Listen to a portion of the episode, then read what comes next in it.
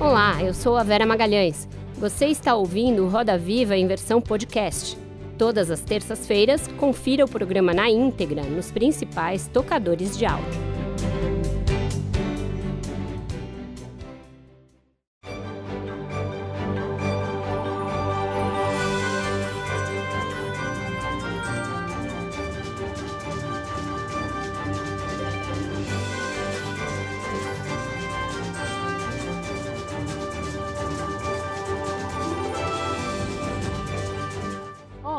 Boa noite. Sejam bem-vindos ao Roda Viva. Estamos no ar para todo o Brasil pela TV Cultura e emissoras afiliadas e conectados ao mundo todo por meio das plataformas digitais.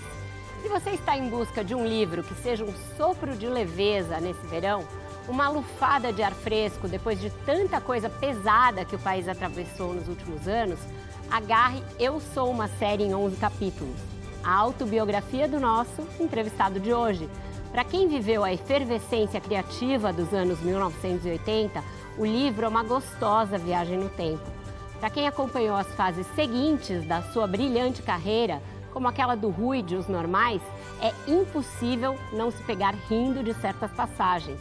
Escrito como ele fala, intercalando sem ordem cronológica definida passagens da sua vida, depoimentos dos colegas ou simples observações inesperadas sobre gostos e manias, a obra de fato precisa render uma série. E é para falar sobre a sua vida, que com certeza rende bem mais do que um volume e do que 11 capítulos, que recebemos hoje um dos grandes atores brasileiros e agora escritor de mão cheia, Luiz Fernando Guimarães. Luiz Fernando Guimarães nasceu em novembro de 1949, no Rio de Janeiro. Ator e humorista, começou a carreira no teatro nos anos 1970, como parte do grupo Asdrubal Trouxe Trombone, que lançou à fama uma nova geração de atores, como Regina Casé, Evandro Mesquita, Perfeito Fortuna e tantos outros. Na televisão, teve destaque em vários papéis, como na novela Vereda Tropical, no humorístico TV Pirata, e até hoje é lembrado por viver Rui em Os Normais, ao lado de Vani, interpretada por Fernanda Torres. Peraí, olha lá, já começou. Vai, Vai Brasil! A carreira também inclui trabalhos importantes no cinema, como o papel dramático em O Que É Isso, Companheiro.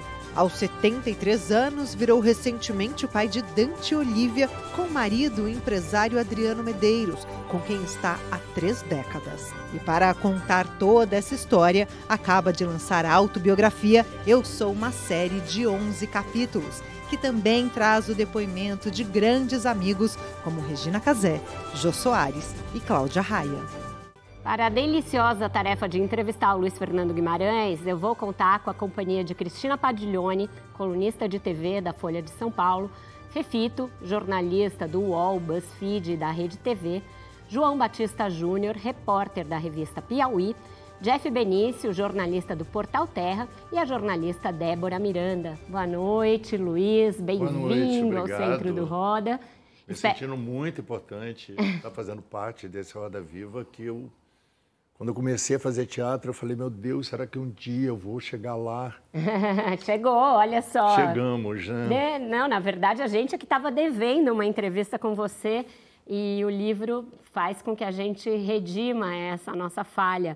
Eu queria começar pelo processo de escrita, porque, como eu disse no texto de abertura, é, é, bem livre, bem fluido, parece como um fluxo de pensamento e tem uma característica ali de uma escrita que parece ter sido terapêutica. Eu queria saber quando que o livro surgiu na tua cabeça, como é que foi esse processo, quanto tempo ele durou e no final o que que ele te rendeu em termos. De... Olha, eu fiz uma eu fiz uma entrevista para um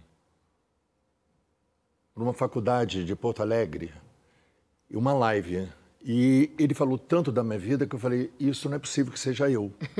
Porque ele conhecia mais de mim mesmo do que a minha própria história. E daí eu comecei. Aí a Fernanda Torres, ela falou: Luiz, eu acho que é o momento de você escrever uma parte. Eu não escrevi a história toda, naturalmente, mas uma parte da minha história. E eu sempre tive, desde o início da minha carreira como ator, a minha dificuldade de comunicação sempre foi enorme. Então sempre achei que eu poderia falar para as pessoas que eram mais tímidas, como eu fui a minha vida inteira. E todo mundo acha, ah, porque você. Eu não sou, na verdade, eu era muito tímido. Então, o meu objetivo era falar para uma pessoa tímida, dizendo que há possibilidades dela ser uma pessoa interessante. Porque a timidez te cobre muito, você fica se achando burro, inadequado, sabe? E eu passei por esse processo muito. Aí, quando veio a ideia do livro, eu falei: olha, chegou um momento, eu gostaria de escrever como eu falo, que eu tenho uma ortografia não muito legal porque eu ponho o meu pensamento, que é reticências, vírgula, então eu não sigo as regras. E eu queria fazer questão que o, o livro tivesse essa característica. E as pessoas falam, gente, parece você falando. Parece. A gente para para dar risada em umas horas porque você está falando de um negócio aí coloca lá uma coisa que não eu tem nada a ver. Cínico, é eu muito, sou muito irônico. É, é muito divertido.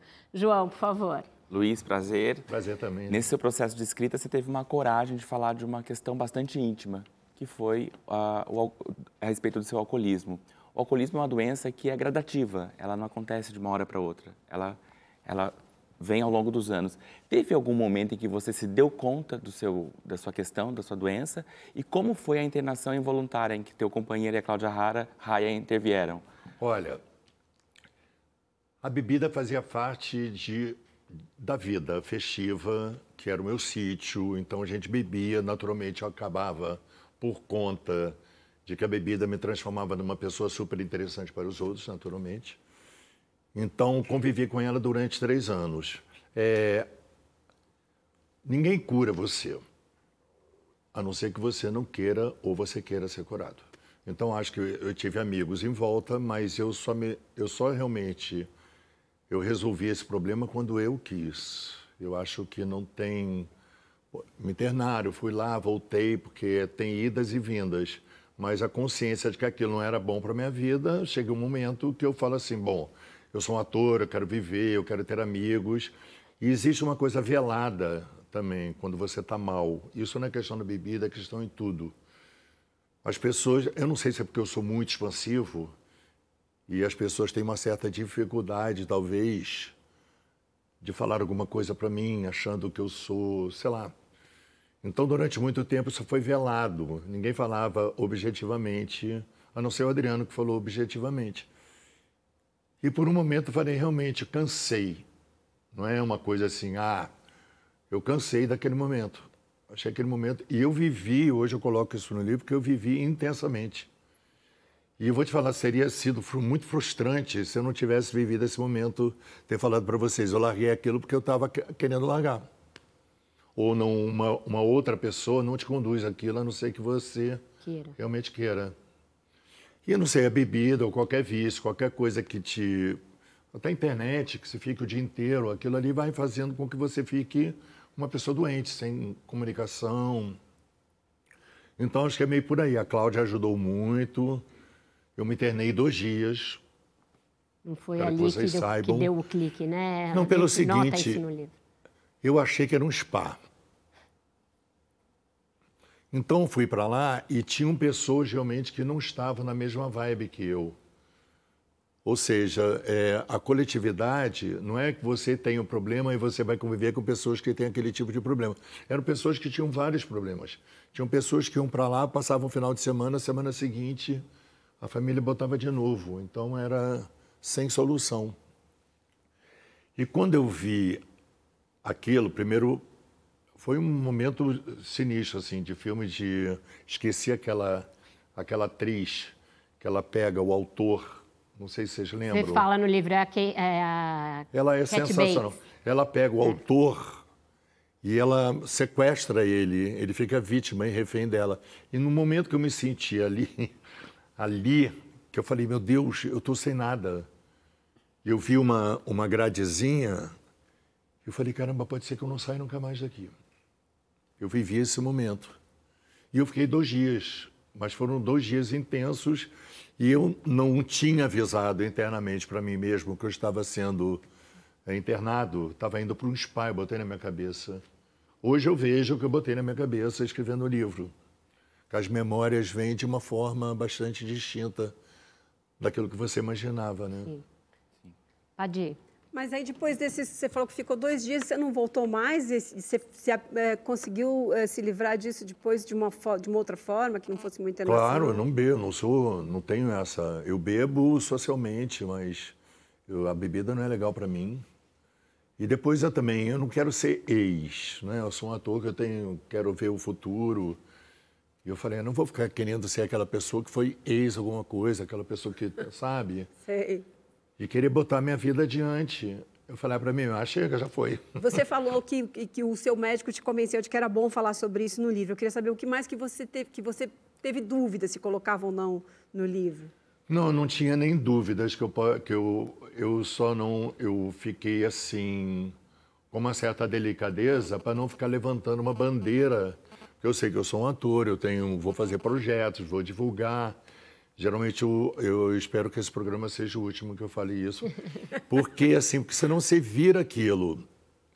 E a gente na nossa carreira a gente tem que tomar muito cuidado. Eu particularmente eu tomo muito cuidado. Eu sou cuidador por excelência.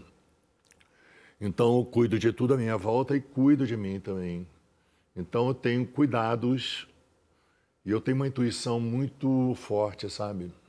Ela fala assim, parou, eu falo parou. Eu sigo ela e ela me conduziu até aqui, até a vida inteira. E a intuição sempre foi o. Então eu falei, parou, parou. Então hoje eu estou aqui falando pela última. tá certo, Jeff. Pela última vez. Luiz, parabéns pelo livro, pela coragem de viver a sua maneira, o que é raro, né? Ainda mais no mundo artístico, que é um universo tão fantasioso. Eu queria falar, já que você citou em bandeira, eu queria falar de outra bandeira, que é a LGBT+, né? No livro, você refuta um pouco essa história de sair do armário. Você fala que nunca esteve dentro do armário. Mas, historicamente, os atores gays e bissexuais, até muito pouco tempo, eh, se sentiam censurados eh, de falar abertamente sobre a sexualidade. Temiam fim da carreira, hostilidade do público conservador, perder contratos de publicidade. Isso nunca foi uma questão para você? Eh, você nunca se sentiu oprimido? Você nunca se sentiu vítima eh, ou com medo da homofobia? Não. Nunca. Eu acho que por conta também de eu ser um ator de comédia, eu acho que o, o, o homem, na comédia, ele tem que ter os dois lados, o masculino e o feminino. Ele não será um bom comediante jamais. Eu posso afirmar isso com certeza. Se você tiver só uma coisa, pá, pá, pá, você não. E o, a comédia te leva por encanto. Eu só descobri isso porque eu fiz uma matéria na minha casa e comecei a conversar com ela, mas era uma coisa assim. Conversei como converso com você, nunca tive. Vou esconder. Eu nunca falei muito da minha da minha intimidade, que o próprio nome diz. Intimidade é intimidade, né? Porque não se fala assim. Eu, eu tinha uma, uma coisa de ser de ter, ser um porta-voz da comédia, de fazer teatro e gosto, continuo gostando disso. E quando ela, quando eu vi aquele título, Luiz sai do armário, meus amigos falaram, mas por que, você saiu do armário? Eu falei, eu não sei, eu nunca entrei no armário, como é que eu vou sair? E eu nunca tive, eu, sinceramente, nunca tive esse. Ninguém chegou para mim, você é viado, você não é. Essa questão para mim nunca teve um problema assim. Não ia diminuir a minha atuação e no mundo que eu, que eu que eu fui criado no Asdrubal, de consequências na televisão, nunca teve essa... Nem para publicidade, você acha? Não te, não te tolheu nem para publicidade? Eu, na verdade, eu comecei na publicidade. É. Foi a publicidade que me lançou. E eu sou da época que fazer, é, fazer um teste era muito bom para o ator, porque eles pagavam. Uhum. Então, era uma época que estava muito duro. Então, ir para São Paulo fazer um teste não precisava necessariamente ganhar, porque aquilo já me pagava, tinha um dinheirinho. E na publicidade nunca, porque assim, eu era aquele magro, agora que eu vi como é que eu era, desengonçado, meio garça, meio. E sempre tive um lado muito feminino. Eu acho que eu amadureci, eu fiquei mais masculinizado por causa do Rui. Todo mundo me liga ao Rui, assim. Eu já fiz outros 300 personagens. Então, acho que o personagem mais masculino que eu fiz, assim, de duro, porque tinha uma mulher do lado, né? Aquela borboleta. Então, eu, eu fui o personagem mais fincado, assim. E aí ficou essa imagem. mas eu continuo sendo aquele. tá certo, Fefito. Eu vou insistir um pouquinho mais nessa questão, porque sendo um ator muito famoso desde os anos 80, tendo vivido no teatro, eu entendo que no teatro você tivesse mais liberdade para manter a sua intimidade entre amigos, é, mas na TV você está sempre muito exposto a julgamentos, opiniões, especulações. Certamente, como um ator de TV, você sabe que se você tivesse se afirmado LGBT é, no mundo, numa entrevista, talvez você não pudesse viver o Rui de Os Normais ou outros personagens.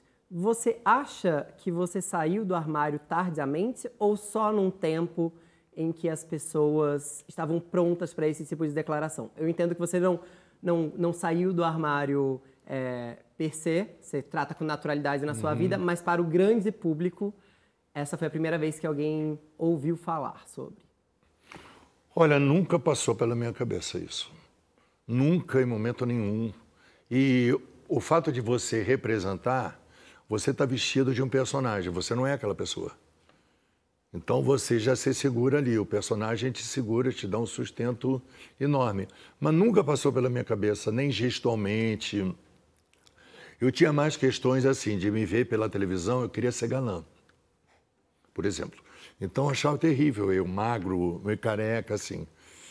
E a grande oportunidade que eu tive de ser galã foi na TV Pirata, fazendo o. Reginaldo. Reginaldo que foi em homenagem ao Francisco Oco, inclusive. Que o Francisco Oco ele faz um canalha com uma simpatia inacreditável.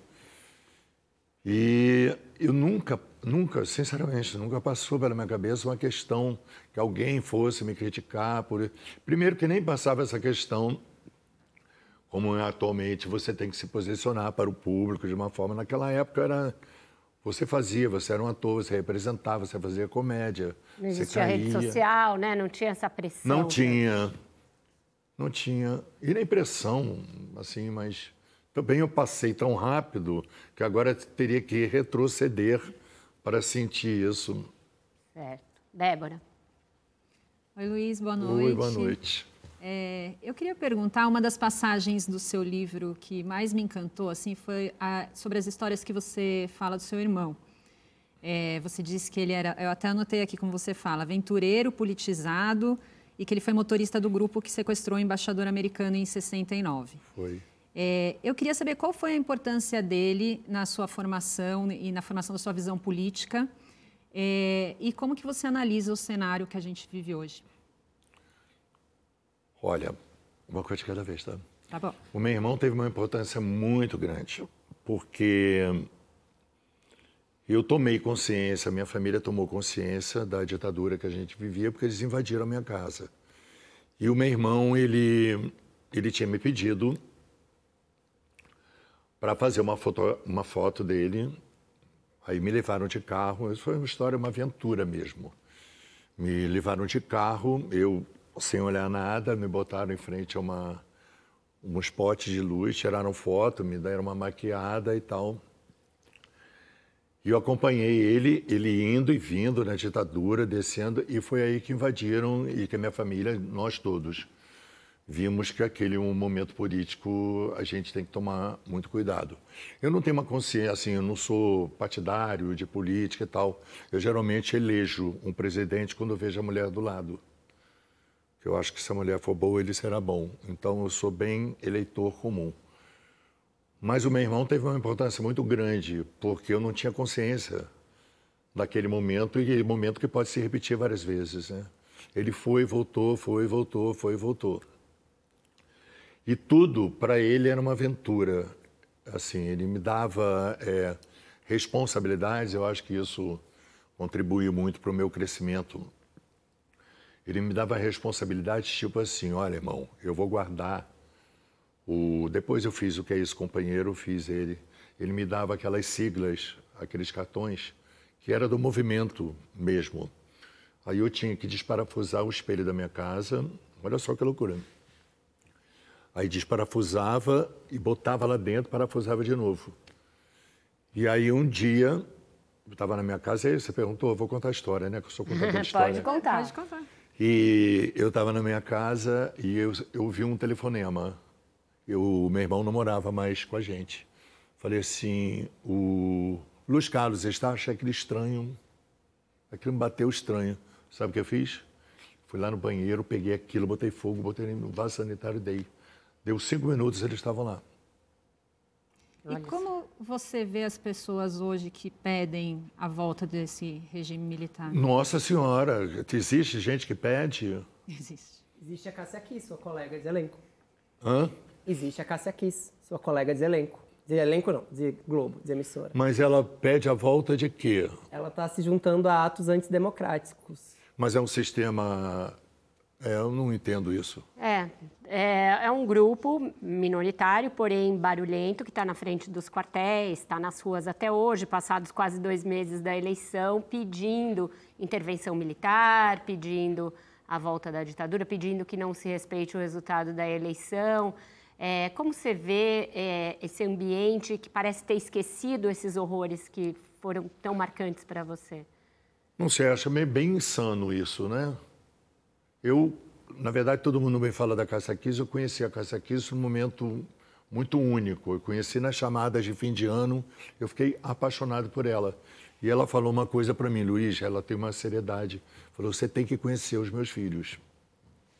Nunca mais esqueci isso. E agora ela está me voltando, eu não a reconheço. Eu não a reconheço, sinceramente. É, você não é o único. Eu tenho ouvido também relatos de pessoas espantadas porque tinham ela num outro, numa outra concepção, né? É, mas assim, não sei se a pessoa está louca, não sei o que, que passou pela cabeça dessa pessoa, porque não tem nenhum amigo íntimo que fale assim, gente, ela não está bem. E a imprensa dá um foco para ela, eu acho que aí enfatiza esse lado, entendeu? Uhum. Porque eu conheço pessoas, por exemplo, que não são parentes e tal, que acham o militar honesto. Então, assim, eu respeito. Pode ser que tenha um militar honesto. Eu acho o militarismo como forma de organização para o nosso país, eu não acho bom. Mas pode ser que tenha. Luiz, você disse, só pegando um gancho rapidamente na pergunta da Débora, você disse que elege um presidente a partir da mulher que está ao lado dele. Sim, eu. Você se simpatizou mais por Janja da Silva ou por Michele Bolsonaro?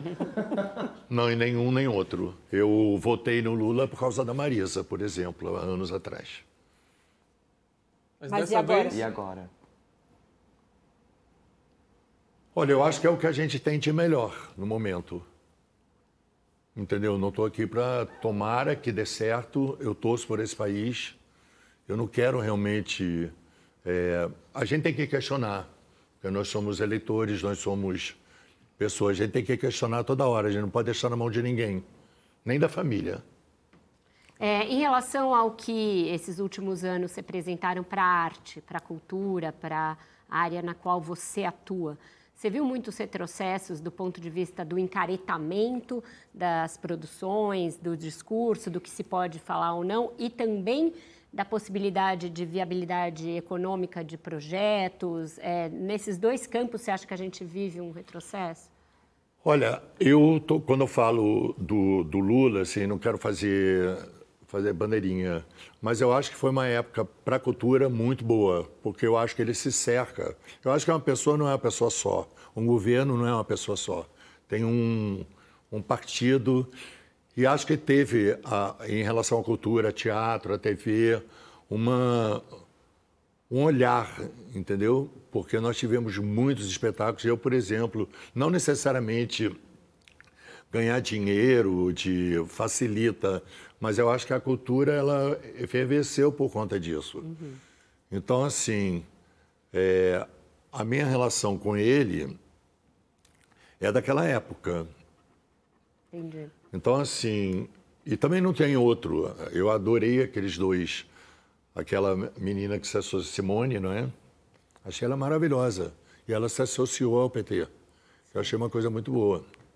Tá certo, a gente continua esse papo logo depois do intervalo. Vai ser rapidinho e a gente tem mais Luiz Fernando Guimarães em instantes.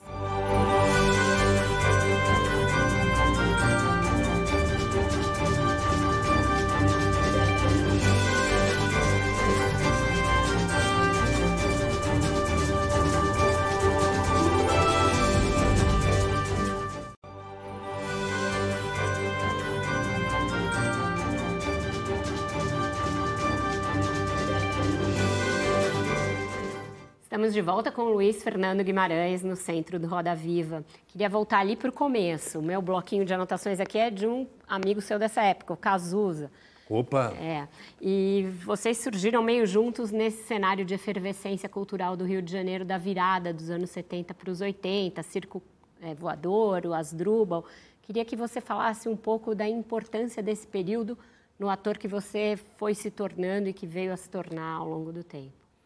Esse período foi bom como crescimento. É, na verdade, o Asdrubal era um grupo de teatro amador.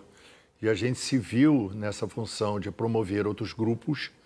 E o Perfeito, na época, queria montar o Circo Voador, que era um lugar de cultural, assim, de efervescência. Tinha, na época, tinham muitos grupos surgindo. O Cazuza, na verdade, ele foi aluno, porque nós nos dividíamos em grupo. É, eu e Regina dávamos o curso, o Evandro e a Patrícia davam outro curso e o Perfeito dava um outro tipo de curso. O Perfeito ia mais para o empreendedorismo, essas coisas todas, porque ele é muito empresarial. E eu e Regina era mais molecada mesmo. E o Cazuza, ele surgiu no grupo da Patrícia e do, e do Evandro. E nós fizemos uma, uma parada no dia que o circo ia estrear, o Asdrubal eram, eram trabalhadores, assim, a gente vivia para o Asdrubal, acordava para o Asdrubal, dormia para o Asdrubal. E a gente gostava mesmo de fazer aquilo. E nós fizemos uma junção de todos os grupos de teatro amador, todos os grupos de dança, e fizemos uma passeata maravilhosa cultural na Vieira Soto até o Circo Voador. Maravilhoso. Está aberta a roda, Fefito. É, eu queria pegar carona na, numa pergunta que a Vera fez anteriormente, falando sobre o encaretamento. Eu revi alguns episódios normais, muitos deles envelheceram muito bem. Pouquíssimos não envelheceram tão bem. Você, no seu livro, conta que tem um roteiro pronto do terceiro filme de Os Normais.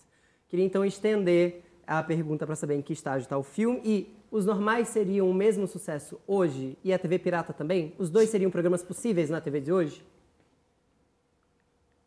Seria. Eu acho que eu faria o Rui com a minha idade. eu acho que o Rui sou eu, eu sou o Rui. É, quando o Alexandre Machado me chamou para fazer o Rui, o Alexandre Machado é meu, é meu minha segunda cabeça. E eu falei, bom, é, ele falou, o Rui é você, né, Luiz? Eu falei, tá, obrigado. Agora vamos escolher a Vania. Quando eu falo da, quando eu falo do escolher o presidente por causa da mulher, é porque eu tenho muito isso na vida. Para eu ficar melhor, eu tenho que escolher o meu, escolher o meu parceiro. Não que eu seja o melhor, mas é que esse meu parceiro vai fazer de mim o melhor. Ele vai tirar o melhor de mim. Então, quando eu briguei muito pela Fernanda, porque eu sabia que ela, apesar de ser uma geração muito mais jovem, ela ia me dar um. E eu gosto muito de contracenar. Muito, muito. Então, é uma coisa que me dá muito prazer. Então, assim, é... eu não sou maioral. O maioral é a pessoa que está comigo. Ela tira de mim o melhor. Então, trabalhar com parceria, para mim, sempre foi uma coisa muito agradável. E em que estágio está o terceiro filme? Olha, o terceiro filme não está em estágio. está no estágio, assim, conservador. A ideia é excelente. Realmente é muito boa, porque eu não sei como, se vocês lembram, o final dos normais era, era, era Vanice jogando do navio e o Rui atrás. Ninguém sabe mais nada. E o terceiro filme seria a continuidade disso. Mas vocês pegariam, vocês pegariam de onde parou ou a gente vai reencontrar o Ivani, sei lá, 20 anos depois? Ah, claro, 20 anos depois. 20 anos depois, tá. Vamos botar peruca. E o roteiro foi escrito pela Fernanda Young? Foi feita pela Fernanda e pelo Alexandre. E ah, realmente... eles seriam um casal é, ainda, isso é spoiler um pouco, mas ainda juntos, depois de todos esses anos, você acha que eles atravessariam a crise de meia-idade e todas as crises que um casal é, enfrenta? Você e o Adriano também passaram por crises, você narra isso no seu livro? Eu acho que todo Como mundo você acha passa. que Rui e Vani passariam pela crise da meia-idade? Eu acho que eles viviam em crise. É. Eu acho que o barato do Rui e Vani não era só que eles eram um casal. Eles eram bons colegas, eles eram bons companheiros, tanto que o final do, dos episódios era sempre eles rindo das suas próprias aventuras, as coisas que não deram certo, porque nada dava certo para eles. Porque quando ele resolvia fazer, é, ler um jornal, ela queria saracotear. Então eles estavam em contraponto. Eu acho que isso é verdadeiramente o casal. O casal não é aquele cisne, aquela vida branda naquele lago. Isso não existe. O casal está sempre. O que é a vida, né? O que torna eles mais interessantes como casal, mais verdadeiros como casal e mais divertidos como casal. Luiz, ou Rui, uh, o humor, até pouco tempo, usava muito uh, características físicas das pessoas como escada. Então, era gorda, era baixa, fazia humor em cima de homossexuais e por aí vai. Tem algo que você se arrependa de ter feito? E mais, como que você avalia hoje essa necessidade de olhar com cuidado para não agredir o outro? Olha, eu sempre tive isso dentro de mim. Eu sempre tive isso. É, é, eu tenho um constrangimento que a qualquer passo ele me freia. Mas eu nunca tive essa preocupação de magoar ninguém. Porque eu acho que meu humor, digamos, apesar de ser um humor irônico, é, sempre foi um humor, digamos assim, fofo. Não, eu tenho cara de cachorro, eu sou meio juvenil, sou meio infantil. E eu nunca passei por esse processo, nem a TV Pirata, em nenhum momento, de você fazer preto, branco, magro. Eu acho que todo mundo existe. Botar enchimento para fazer. Eu acho que o mundo, nesse sentido, encaretou. Não sei em que momento eu faria isso de novo. Sem problema, alguém ia dizer para mim se você vai fazer, você vai fazer um gordo, eu falei, como é que eu vou fazer um gordo? Então eu ia botar um enchimento. Eu não sei se alguém ia falar, você está contra, eu não sou contra. Ou a coisa do blackface, por exemplo, de fazer um negro, um branco fazendo um negro, que também já foi muito comum no passado e hoje não é que possível. tinha na TV Pirata, né? A Com o Cláudia Raia fez uma Cláudia Raia. pretona, eu já fiz um Sim, pretão. sim, sim. Não há necessidade agora, eu acho, que os tempos mudaram.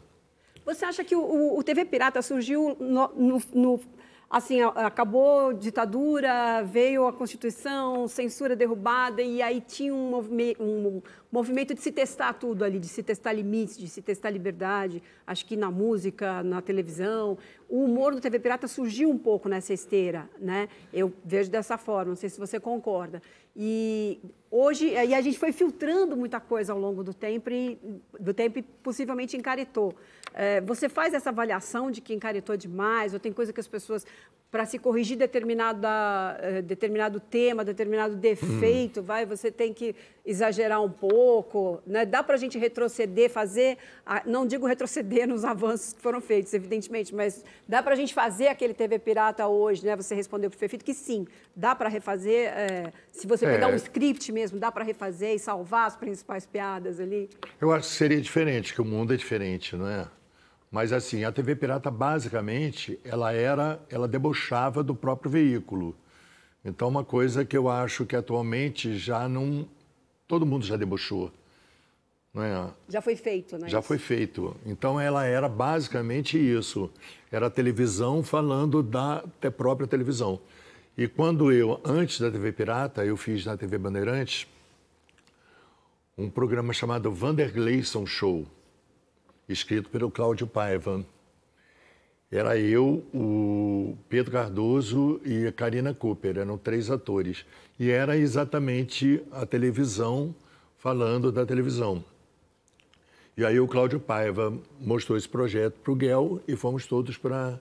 E o grande barato da Mas chegou aí ao ar? Ou era um piloto? Chegou no ar, foi só um piloto, mas Ah. foi ao ar. Ah, tá. Vandergleison Show. Não pergunto nem por que esse nome que eu não lembro. mas assim,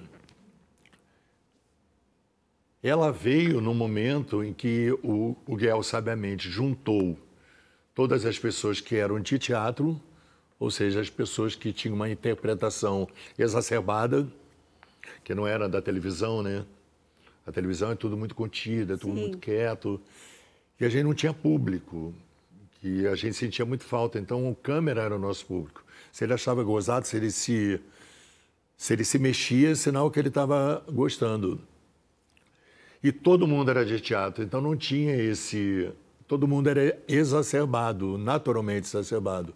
Então não tinha aquela coisa, vamos fazer uma coisa contida. Então, assim, você trocava uma enfermeira, você, quando fala assim, você fazia uma sambista. Fala assim, ah, vamos fazer essa sambista ela para você ir embora mais cedo. A gente tinha uma liberdade muito grande lá. O TV Macho, por exemplo, seria compreendido hoje? Ali com a Regina e o seria, existe é. esse... Ou seria visto como alguma coisa que pode incentivar o aparecimento? Porque a Regina Casé aparecia com aquele olho roxo, né? E, e hoje existe toda essa discussão, não, vamos incentivar. Eu acho que tudo tem nas suas devidas medidas de transformação, né? Eu acho que até se o personagem viesse, eu ia pensar assim, peraí, eu acho que eu estou sendo redundante, estou falando a mesma coisa. Uhum. Não por conta de que o, o, que o público, o que o público vai pensar, a gente nunca sabe, como ator, né? A gente é muito rompante. Diga lá, Débora, Jeff, Débora. É, Luiz, eu queria perguntar um pouco é, da sua mãe. Você fala muito dela no livro, você conta das lições que você aprendeu com ela, das referências e tudo mais. É, e no depoimento da Patrícia Travassos, ela diz uma coisa que me chamou muita atenção, que é, eu nunca vou esquecer da Yara, mãe do Luiz, porque ele tem muito a ver com ela. É, quando ele faz personagens femininos, a gente sempre vê a Yara. Isso imediatamente em mim me despertou uma ligação ali com o Paulo Gustavo, que também né, mostrava muito isso.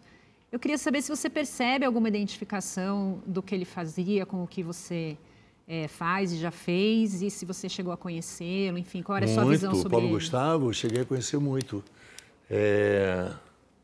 A minha mãe foi uma foi um impulso na minha vida, né? Porque eu faço ela até hoje. Se me derem personagem mulher, eu faço ela. E elas são muitas mulheres contidas nessa mulher. Muito lutadora, trabalhadora, e ela tinha uma coisa muito defensora, leoa mesmo. Então, assim, hoje, por exemplo, eu vim para cá esse programa, eu sonhei com a minha mãe. Olha só. A minha mãe fala, meu filho, vai nessa. Ela me acompanha até hoje. E o, o, a relação do Paulo Gustavo, que era com a mãe dele, era linda. E eu tenho essa relação com a minha mãe. Não existe vida ou, ou morte para você ter essa relação. Ela é puramente instintiva. E ela fala comigo. E ela na sua família hoje... sempre teve um esteio e um suporte para você não precisar ter ido para o armário? Foi uma coisa tranquila trabalhada? Né? Porque você falou muito sobre isso na profissão, mas é, no livro você não diz como foi tratado dentro da sua família, o fato de você ser gay, se isso foi aceito. Olha, a gente é muito gay na família. Isso era ruim para mim, porque os gays eram um péssimo exemplo para minha família. Então, meus pais poderiam achar que eu ia ficar o gay, o irmão da minha mãe, que eram gays viados, assim, de louquíssimo. E eu não, não enveredei muito, talvez no início e tal, que eu acho que era, naquela época o preconceito era muito maior, não necessariamente o que você é. Os seus trejeitos incomodavam muito mais a, a sociedade.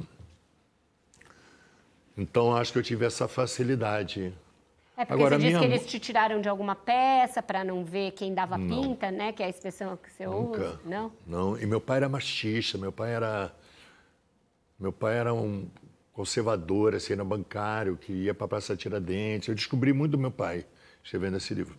Luiz, é, pegando gancho sobre isso, é, no livro você diz que eu sou o futuro da minha mãe, Yara, e os meus filhos são o meu futuro. Isso. E você não cita o seu pai. A relação com ele era muito ruim? Você sabe que o meu pai, o, meu pai, eu só entendi o meu pai escrevendo esse livro. Porque o meu pai era omisso. Eu sempre achava, a minha mãe era muito presente. A minha mãe falava pelos dois. E a Yara é fogo, eu falava realmente pelos dois. E depois eu comecei a lembrar que nos finais de semana, claro, minha mãe não é boba nem nada, né? Falou, agora Hélio, é você. Ela queria descansar. E meu pai levava, me levava para a Praça Tiradentes. E ele me deixava ali e eu me sentia completamente confortável. Isso, tem, isso me ajudou muito na vida, porque ele ficava lá bebendo, ele não ficava bêbado, não chegava nada, eu ficava ali no meu cantinho. Eu só fui identificar esse momento quando eu comecei a escrever o livro. Que eu achava que ele era ausente, mas ele era muito presente os fins de semana. Mas não te incentivou a carreira? Não, a carreira quem me incentivou foi mais a minha mãe. Meu pai era poeta. A família da minha família era toda de poetas e, e musicistas, e pianistas e tal. Não tinha nada contra, mas o, a minha mãe tinha uma única preocupação, eu ganhar meu dinheiro. Falava, ah, você não vai ganhar dinheiro, meu filho, com isso. Falava, não, mãe, no início eu não vou. Tanto que eu fazia teatro amador e trabalhava numa, numa, numa empresa de investimentos que meu pai me arrumou. Eu falei, pai, eu preciso trabalhar, quero ganhar meu dinheiro, etc e tal.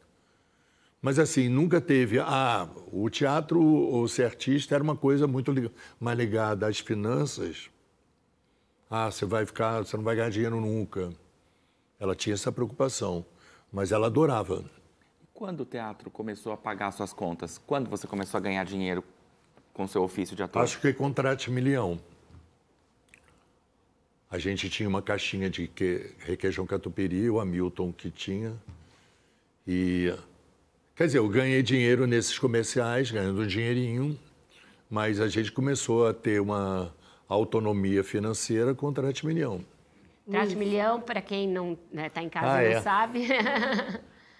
Foi o terceiro espetáculo do grupo Asdrubal Trouxe Trombone, que a crítica falava assim, ah, vocês não têm, em vez de botar esses textos, é, Tchaikov, qualquer coisa assim, era inspetor-geral do Gogol, e o Burrei, do Alfred e a gente adaptava para a nossa realidade.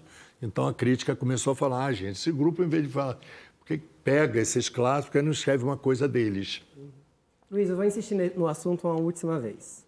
É, porque eu não estou saber... respondendo o teu assunto? Não, não, não, tá sim. É eu que eu fiquei mais curioso ainda, eu quero perguntar outras coisas também. É, em que momento você se percebeu LGBT no mundo. E eu não sei se você tem consciência de que, ao se afirmar, você virou exemplo para muitas pessoas. Você falou aqui que não foi alvo de homofobia, muito embora na sua família houvesse preconceito com gays mais afeminados. É, dentro de casa, você não teve nenhuma oposição, você não sofreu nenhuma homofobia por parte de amigos. É, e em que momento você teve esse estalo de que você era diferente? Ah, eu sempre me achei diferente. Mas eu nunca tive esse. Eu tinha uma turma enorme. Eu fui criado num edifício. É... eu fui o primeiro morador de um prédio de quatro blocos e 17, 17 andares, todos da mesma idade que eu. Ou seja, então fui criado com um mundo de garotada que fazia, claro, né? Seus primeiros momentos de saber interação, todo mundo fazia com todo mundo. Tudo de brincadeira, tudo é jovem, tudo quietinho, tudo mas em nenhum momento eu senti nenhuma barreira. Porque eu fui crescendo com aquelas pessoas, é claro que existia uma diferença, eu gostava mais de uma coisa, eles de outra. E eu tenho muitos amigos assim, eu não sou de gueto. Teve só uma época de conviver só com. Para você conseguir se afirmar, você vai procurar um grupo igual o seu. Depois eu me expandia. Então, assim. E não senti nenhum momento sinceramente, na minha família. Ela, a minha mãe ela só tinha coisa com em relação a trejeitos. Como não tinha trejeito, ela. Mas você fala, ou o Adriano fala no depoimento dele no livro, que houve uma questão com a família dele. E diz, inclusive, que você teve uma conversa com o pai dele que nunca veio à tona qual era o teor. É, dá para contar em linhas gerais se ficou tudo bem? Não dá para contar, porque eu, na verdade não foi com o pai, ah. foi com a mãe. Ah, com a mãe dele, desculpa, eu que me Mas acho que eu contei. As pessoas confiam muito em mim, eu sou uma pessoa muito confiável. E eu tenho uma coisa que eu não, que, eu não sei se eu queria ter. A pessoa fala assim, eu vou contar uma coisa para você, não conte para ninguém. Eu realmente não conto para ninguém e eu esqueço. É, o bom Mas é eu, eu sou é bom ouvinte. Graças a Deus eu esqueço, que senão ia ser mas eu fico pensando por que, que a pessoa escolhe eu para dar o seu depoimento mais íntimo. Justamente por isso, porque você não conta e esquece. É, mas assim, no início é, era um, uma tarefa, né? Porque assim, eu ficava perguntando por que, que a pessoa vai falar isso comigo, toda gente vai falar. Mas você é um bom conselheiro? Sou. Talvez por isso, então. Mas eu não sabia que eu era. Tipo, E tinha uma coisa assim. Atualmente eu já não tenho tanto assim de falar as coisas. Eu sou sincero, não sou super sincero. Mas eu sempre tentei ser o mais verdadeiro possível. Naquela época da bebida era horrível, que eu acabava agredindo tão sincero que eu era. Mas assim, eu sempre tentei ser com os meus amigos, ter uma, uma relação muito afetiva, legal e direta. Quer dizer que aquele quadro do Sou Sincero lá do Fantástico era meio autobiográfico. Não, eu sou, por isso que eu falei, aquele lá é o super sincero, mas eu sou sincero. Porque o super sincero tem, tinha uma hora que eu tinha que dar um jeitinho nele, sabe? Porque a pessoa super sincera, ela está um passo do mal educado, do, sabe? Tem um filtrinho, Inconveniente. né? Tem que ter um filtro. Tem que ter um filtro. E eu ficava muito. E o super sincero é muito interessante, porque a sinceridade ela aparece em momentos muito. É, ou é no elevador, ou é na área de serviço. Isso, geograficamente, o Alexandre Machado é muito esperto. Aquele momento, eu já passei por vários, de você ir no elevador com uma pessoa, com a pessoa com aquele penteado, eu falo assim, pô, será que eu falo? Será que eu não tenho uma amiga dizendo para onde ela vai? De repente ela vai para uma reunião, não vai dar certo esse cabelo. Então, o, o, o super sincero era muito agradável de fazer. E depois, assim, você jogava fora uma coisa que está interna, né? Você- Essa questão dos amigos é um fio condutor bem importante no seu livro. Além dos depoimentos de muita gente que é querida para você e que gosta muito de você, tem as histórias que você conta, mas tem uma parte agridoce é, da sua relação com os amigos, que é quando você conta como a epidemia de AIDS devastou o seu círculo de amigos e foi um, um baque ali nas relações. É, conta um pouquinho para quem está nos assistindo como Foi foi, esse momento. porque nós éramos, vivíamos em bando, né? Então, assim, e foi uma época muito dura, né? É, E o Elo, nós tínhamos um- uma forte ligação, era uma turma de São Paulo e uma turma do Rio. A gente vivia, era um bando de 20. Então, eles foram, eles foram indo e aquela turma foi se dissolvendo. Foi um momento muito dramático. E eu morava num apartamento ali no, na Bartolomeu Mitre. E eu lembro que eu botava uma música, eu chorava, eu botava uma música do Guilherme Arantes. Amanhã será um novo dia. Chorava. Mas era uma coisa de louco. E alguns amigos estão hoje, a gente sempre relembra isso, e foi um momento muito dramático, como se fosse uma guerra. Eu tinha para mim, eu sempre tive para mim assim de que às vezes as pessoas acham dramático demais. Eu sempre questionei porque gente, nós tivemos a segun, Segunda Guerra Mundial em 1942. né? Então eu sempre faço projeções. Eu achava bom, a gente está vivendo uma guerra, só que era uma guerra invisível. Eu sempre botava isso na minha cabeça para conseguir sobreviver aquilo tudo e dar um amparo, né? E eu sempre fui muito cuidador nesse aspecto, assim. Isso eu acho que eu puxei a minha mãe mesmo, porque quando ela vê a coisa apertando, alguém vai na frente, sou eu que vou na frente mesmo. Certo, tem mais espaço para mais Naquele- uma nesse bloco. João. Ah, Naquele momento da, da AIDS, as pessoas que morriam não tinham sequer parentes ou amigos para levá-las no caixão, né? Porque não sabia como que era a contaminação, tinha um estigma muito grande. Você, com esse seu perfil de, de agregar todos, de cuidar de todos, como que era isso? Como que era perder um e perder outro e perder outro? Como que foi esse momento? Olha, a gente vai se preparando, porque assim, é, não, era uma, não era uma coisa que acontece, era uma coisa que ia. Eu tinha tempo de me despedir. Isso é uma coisa que eu acho muito importante. Eu encaro a morte, quando ela é súbita, o desaparecimento, é, eu, eu acho horrível. Mas é, quando você tem um tempo de se despedir das pessoas, eu acho que é, você consegue você consegue entendê-la melhor, né? A gente, o desaparecimento é muito. Eu acompanhei a vida dos meus amigos. Então era uma coisa assim que um ia, ele ia ficando doente, ia ficando mais magro. Você fala, mas peraí, então vamos lá e tal. E teve outras que foram assim. Eu fiquei, pá. E como tem artistas que sumiram que foram assim, é, a gente não entende, né? Você acha que aquele momento da AIDS é, marcou para sempre essa geração? Porque a gente tem hoje uma releitura né, da AIDS, que as pessoas ainda bem vivem normalmente com HIV, conseguem zerar a carga viral, tem uma série de recursos que a gente, naquele momento, era completamente sem perspectiva. E uma geração hoje que talvez não compreenda o que aquilo significou naquele momento. Essa, aquele momento marca para sempre a vida dessa, da, da, sua geração. Da... Mas eu acho que nós tivemos outros momentos todas. também, né? A pandemia foi um momento louco. Agora, eu fiquei três anos morando no meu sítio. Eu acho que a gente vai passando pelas guerras e vai se fortalecendo e vai tentando viver do, do melhor jeito possível.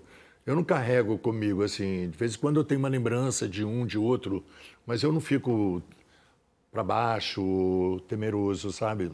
A gente precisa sair para o intervalo, mas eu volto com você, ah, tá bom? Guilherme.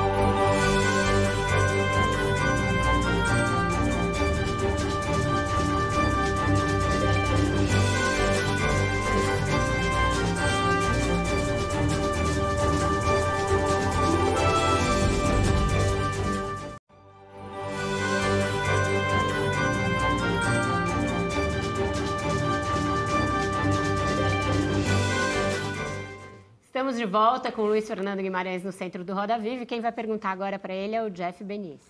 Luiz, eu quero falar agora sobre amor. Sim. Você, o seu marido, né, o Adriano, seus filhos, o Dante, a Olivia, são um exemplo desse novo formato de família. Né, Sim. Que está cada vez mais sendo aceito pela sociedade. Sim. E o início da tua história de amor com o Adriano, lá em Fortaleza, você relata no livro, é bem interessante. Tem a Cláudia Raia como cupido, vocês é, tiveram uma batida de carro juntos, teve o primeiro beijo no meio-fio, você chorando pela morte de um cachorro. Parece uma história de novela. Ah, Me conta, coisa, conta um pouco né? pra gente essa história de amor com o Adriano. Olha, tinha tudo isso. Nós fomos, pro, fomos fazer o Cinco Vezes Comédia. Ele era gerente social do, do, do hotel. E foi uma coisa muito interessante, porque nós chegamos lá na verdade, nós fomos para um outro hotel, que não era um hotelzinho ruim, a Cláudia Raia resolveu que a gente fosse lá para o Beach Park. E na hora que eu cheguei no Beach Park, o Adriano estava chegando no Rio de Janeiro. Vestindo, né? Aí o, o promotor lá falou, Adriano, você tem que vir para aqui agora. E a gente estava no jantar, ele chegou, não sei como é que ele consegue. Tá aqui e lá, ele consegue até hoje. Isso é uma coisa que eu não consigo. E, e aí eu falei, caraca, que moreno é esse? E aí meu cachorro morreu, o cão, eu estava realmente muito... Aí eu levei o Adriano para as dunas, para conhecer. Tudo papo, só para pegar ele mesmo. mas ele não era fácil, porque ele tinha um compromisso, mas ele também se apaixonou por mim. E aí eu ficava indo. Eu viajei o Brasil inteiro, porque ele mudava muito de hotel. Eu ia atrás dele, porque ele não tinha tempo, e eu tinha todo o tempo do mundo, né? Eu fazia TV Pirata, que eu gravava segunda e terça-feira. E o resto do tempo estava livre. Aí ia para Fortaleza, ia para. Nossa, eu fui o Brasil inteiro. Hoje, você falar assim, eu falei, caramba, como é que eu consegui? E as crianças vieram em que momento? Só pegando Elas vieram assim. no momento exato delas terem, terem vindo. Foi na pandemia. Ah, na pandemia na pandemia, a gente, eu e Adriano, nós íamos para para Paris. E aí eu falei, aí uma advogada falou, vocês têm que ir para o Amazonas. Primeiro que era meu sonho conhecer a floresta. E aí pegamos o avião, fomos, quer dizer, já tínhamos um tempo de gestação. Estou pulando, está vendo capítulos. Nós tínhamos um tempo de gestação, conhecendo eles através de de online e tal. E aí chegamos lá, foi isso. Mas a decisão foi... de que vocês queriam ser pais é, veio é, da pandemia? Você acha que teve esse gatilho na pandemia? Era algo que vocês já discutiam ao longo da, da relação de vocês? Não, teve um dia que a gente estava no lago, lá no sítio, eu e Adriano, o mesmo lago de sempre, com o mesmo, com o mesmo banquinho de madeira, o Adriano falou assim: Você não acha que podia ter mais alguém? Eu falei: Como assim? Ele falou: Você acha que até o momento? Eu falei: É, a gente não tinha pensado nisso. Nunca tinha passado pela cabeça Não. E na hora que ele falou, me bateu. E essa questão que é muito discutida hoje, a gente tem até uma apresentadora aqui na TV que também é, é muito embaixadora dessa causa de você adotar crianças já grandes. É, foi também uma decisão de vocês que vocês não queriam bebês? Vocês queriam crianças? Nós tentamos de tudo, sabe? Eu acho que nós fomos a, a muitos lugares. É, eu me senti um pouco inadequado com aquele bebezinho grande, assim, de segurar e tal. Mas poderia ter sido essa questão, não teria problema nenhum. O que aconteceu foi amor à primeira vista. Porque quando eles apareceram assim no vídeo, o Dante queria vir logo. Bonitinho. Queria vir logo. E não teve dúvidas, sabe? Nós ficamos lá, nós fomos morar lá durante um mês. Levamos tudo para lá, claro, né? Um tempo de adaptação. E eu, eu sempre achei isso uma questão. O Brasil tem muitas crianças. Eu acho um. Acho um. As pessoas não levarem fé nesse tipo de coisa. Ah, tem gente que a criança não se adaptou. Você dá a vida é assim, né? Você criar um filho, você pode não se adaptar a ele num determinado momento e ele não se adaptar a você. Não é? A vida é trabalho toda hora, né? Mas assim, você tem uma disposição para aquilo, e eu tinha para aquilo mesmo. Eu não sabia que eu era tão cuidador. Certo. O, Diga, o que a paternidade transformou a tua vida? Ah, em homem- tudo. Em tudo, em conhecimento, em tolerância, de, de parceria. Eu já tinha isso, sabe? Eu tinha esquecido disso. Então, quando eles vieram, aquilo veio naturalmente. E a coisa da proteção é que foi mais, mais louca. Eu não sabia que eu era tão. proteção física, né? Eu saí com, com eles em Copacabana, é chato que ficar assim. É, não, é, Eu saí com é o eles em- barato. eu saí com eles em Copacabana, eu fui logo no início. E a gente fomos num escritório, não me lembro bem. E tinha uma pessoa que veio pela rua, e foi meu primeiro momento ali, que eu, que eu fiz assim, ó, de proteger a cria. Eu falei, caramba, já sou pai. Que legal. E eu acho que também, assim, é, você vai procurando na sua família, e isso é o mais importante, né? Você vai procurando na sua formação é, pedaços de coisas para você passar adiante. Você não é dono absoluto da palavra, né? Você também não vai deixar na mão da escola, da professora. Você tem que ter uma, um conceito. E o filho não é aquilo que você fala, né? O filho é aquilo que ele vê, né? Luiz, Então, vou ficar tonto hoje. vamos falar um pouquinho de carreira. Você tem muito sucesso no bolso. TV Pirata, programa legal, super sincero. Você fez muita coisa com Pedro Cardoso. Você tem também Minha Nada Mole Vida, Os Normais. A maioria seriados. Você fez novelas como Vereda Tropical, é, Cordel Encantado, mas não fez tantas novelas quanto você fez seriados. Isso foi uma escolha? E como é que você avalia agora a decisão da Globo de não manter mais contratados os seus atores? Porque você vem de uma época em que vocês tinham uma grande estabilidade quando assinavam um contrato com a emissora. Assim, eu.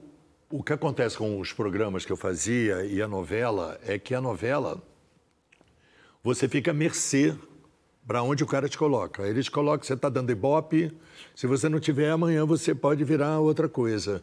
E isso me dava uma, uma sensação muito de dependência. E eu também não fazia contratos longos, porque eu preferia ficar sem dinheiro do que ficar.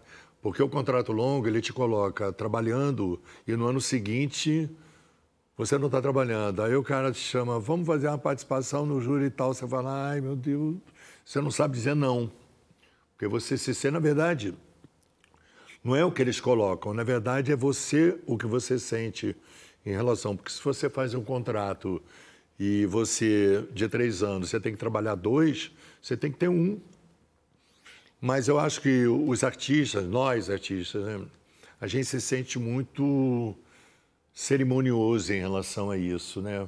Falar, não, agora não dá. E na vida você tem que saber, né? Porque às vezes você fala assim, ah, tudo bem, vamos fazer, aí no meio você se arrepende. Você falou que na, no início da sua carreira essa questão financeira, da estabilidade financeira, era muito forte nos seus pais e você também levou. O fim desse modelo de contrato longo te deu uma insegurança nesse ponto de vista? Não, a mim não me deu porque eu também não gostava. Eu preferia não ter, porque para não ficar nessa dependência. Entendi. Porque se você fica num contrato, na verdade, um contrato longo é três anos, né? Você vai dizer, não, é, agora não. É chato, né? Nesse momento, você está envolvido em algum projeto de TV ou cinema? Ou está tranquilo no sítio? Eu, não, não estou tranquilo no sítio, já estou tranquilo aqui. Eu tenho sempre projetos. Tá. Eu sempre tenho, rabisco a vida inteira. É como esse, esse ano foi muito importante para mim a coisa do livro, que eu não, jamais poderia imaginar que isso ia acontecer e que a minha vida ia virar um, uma coisa tão atraente, né? Mas eu sinto vontade de voltar ao teatro. Mas você diz lá no livro que a- o título não é só uma sacada, que tem ali alguma gestação de um audiovisual a partir da sua trajetória. Como é que seria isso? Não entendi, desculpa. De virar uma série, efetivamente, o livro. Você É tem porque, essa na ideia? verdade, Um foi o filme? Léo, né? Que deu. Quem deu? Não fui eu que dei esse título. É, o título Achei é uma marav- sugestão para adaptação para a série, é. Minha vida É, mas um- assim, como ator, como ator de teatro, de televisão e tal, eu achei que contar a vida como se fosse um seriado muito mais aventura, muito mais atraente do que ah, então eu coloco de forma que eu nunca não leio um Quem livro. interpretaria Luiz Fernando Guimarães? Acho difícil. Mas acho, não acho impossível. Você pensa no Acho que nome? nós temos grandes atores. O Fábio Porchat imita de vez em Imita, quando. ele fala. É. Podia ser ele? Ah, podia, eu adoro ele. Luiz, que que você, você assiste televisão, não? Assisto pouco. Ah, assiste. Que que você acompanha alguma coisa atualmente? Queria saber se Nossa, você. A gente tem uma carência de refém. programas de humor hoje na TV, né? A Globo, tradicionalmente, sempre teve alguma coisa de humor. E a gente tem hoje um vazio nesse Mas eu não, ah, você sabe que eu não, eu vou ao teatro de comédia, eu não rio, sabe porque eu tenho um, eu tenho um, eu tenho um barulho muito forte, a minha risada eu não consigo ouvir, eu rio para dentro. Então assim, eu observo muito mais do que eu dou gargalhada. Mas eu sou fã de seriado, eu fico refém de seriado. E o que, que você está assistindo hoje? Agora eu família real, né? A fofocada, né? Em algumas entrevistas, você deixou escapar uma certa frustração com a Globo. Você disse que levou vários projetos de humor para casa e você foi ignorado. Aí chega um momento que você até diz uma frase muito forte: Eu queria ligar a TV e me ver fora da Globo. Como termi- terminou esse casamento ou não? Eu falei isso? Falou. Você vê que a gente fala, né? A minha relação com a Globo sempre foi maravilhosa. Tanto que eu, chamei o Boni para. Eu tinha uma relação e, é, que a minha mãe tinha. A minha mãe falava com. Ela falava, ela não falava com o gerente, ela falava com o O presidente. Mas E ficou ela no me passado, né? levava- Também, que o Boni já saiu faz tempo, né? Então, Não, fica- sim, então. é, ele saiu. Na época que eu fazia. Sim, aí era com ele, é. Eu falava direto com os eles, porque eu tinha muitas ideias. E muitas não foram, não foram levadas adiante. Tudo bem também, não pode ser tudo, né? Mas eu acho que eu fui bem sucedido lá. Eles me ouviram bastante, eu tinha reuniões, Mas você fiz tem algum projetos. diagnóstico porque hoje tem esse buraco de humor na TV, não? Eu não vejo um buraco, eu, não vejo a quantidade de programas que a gente fazia na época. Assim, um horário nobre, Débora, diga lá. que era um horário de novela, né? Luiz, eu queria saber se você pensa sobre o processo de envelhecer e como tem sido para Eu estou você. velho, né? Se eu penso. Então, é, bom, Tô você, brincando. você que disse agora. Mas como tem sido para você esse processo, tanto profissionalmente, fisicamente? Como que você tem sentido? Olha, profissionalmente é muito bom. Porque você tem um- uma maior quantidade de personagens do que até 20 anos atrás. Você acha? Tem muita gente que fala que tem dificuldade de arranjar personagens, né? De conseguir espaço depois que envelhece. É, eu não sinto isso não, sinceramente. Também eu estou no momento que eu estou fazendo a minha, eu construo a minha vida, né? Que eu não fico, não estou mais no momento de alguém me chamar, se chamar é, mas assim eu vou adiante, eu não fico parando para ah vou, Mas eu sinto eu bem com muita energia. Fisicamente, psicologicamente, você se sente Sim. bem? Você teve alguma. Sei lá, eu gostava de correr, não posso mais correr, Eu, enfim. eu operei é a a coluna, corrida, né? é. Eu sou cheio de eu apito em todos os aeroportos, né? Mas mesmo assim eu, eu dou vazão, eu não.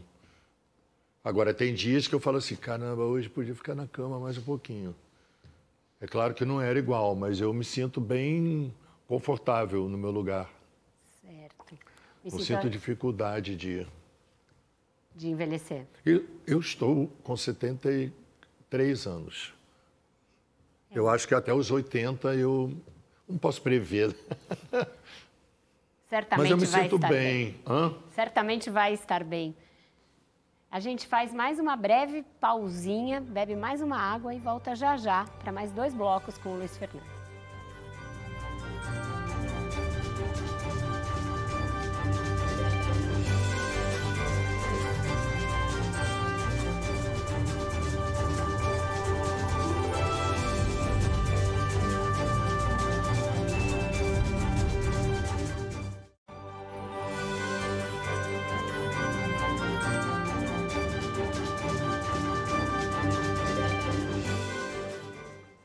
Estamos de volta com o nosso Roda Viva com o Luiz Fernando Guimarães. Quem vai perguntar para ele agora é o João Batista.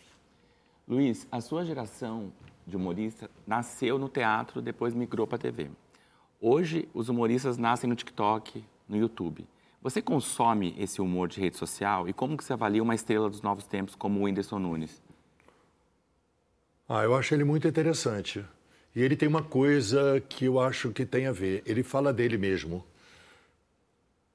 Então, eu comecei, nós começamos a falar- fazer teatro, não que eu, que eu veja, mas eu acho ele interessante por ele falar da sua própria vida e conseguir tirar humor. É, eu não consumo TikTok, porque eu realmente não gosto de, de coisinhas assim. Mas eu consumo muito é, Instagram, de ver pedaços de show das pessoas. E eu acho que tem muita gente interessante.